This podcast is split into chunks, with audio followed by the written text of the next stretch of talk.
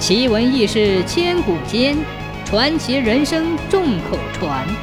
千古奇谈。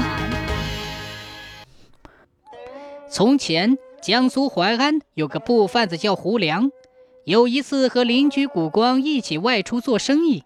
出去两个月后，胡良一人回来了。又过了一个月，谷光还没有回来。谷光的妻子着急了，胡良好心宽慰他说。说不定又遇上了大生意，耽误了时间。谷光不久会回来的。谷光妻是个有心计的女人，认为胡良做贼心虚，怀疑他谋财害命，但苦于没有证据，从此处处注意胡良的一举一动。六月的一天，谷光妻见胡良家晒棉衣，跑去一看，不由得愣住了。有件马褂，竟是自己男人的。因为这马褂上的纽扣掉了一粒，临走时慌忙，手上没有黑线，就用蓝线打的。这下清楚了，谷光的确被胡良害死了。谷光妻嚎啕大哭，就去告官。胡良被带上堂后，县官呵斥问：“大胆胡良，你无视国法，不念邻居之情，见钱眼开，谋财害命，给本县如实招来！”说完，扔下那件作为物证的马褂。胡良大吃一惊，忙申辩说：“大人，我同谷光有件同样的马褂，分手前同住一个客栈，穿错的事常有嘛。”县官吼道：“大胆！你是不见棺材不落泪！来人，大刑伺候！”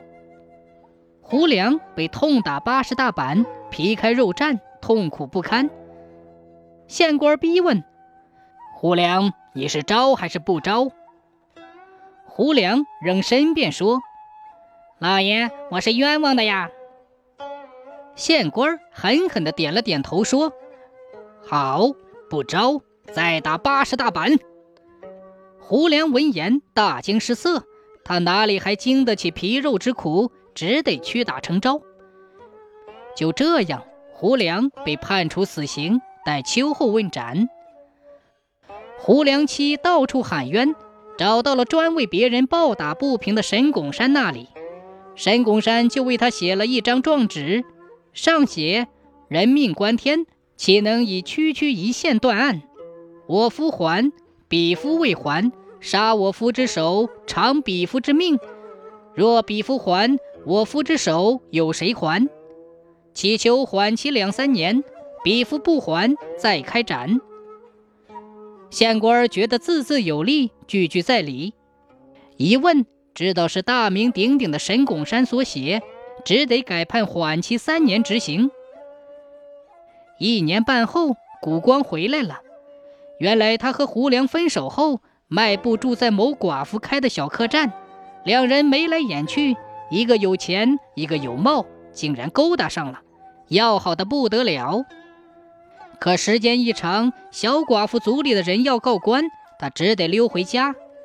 于是案情大白，县官释放了胡良，重打了谷光一百大板，并令他赔偿胡家的一切损失。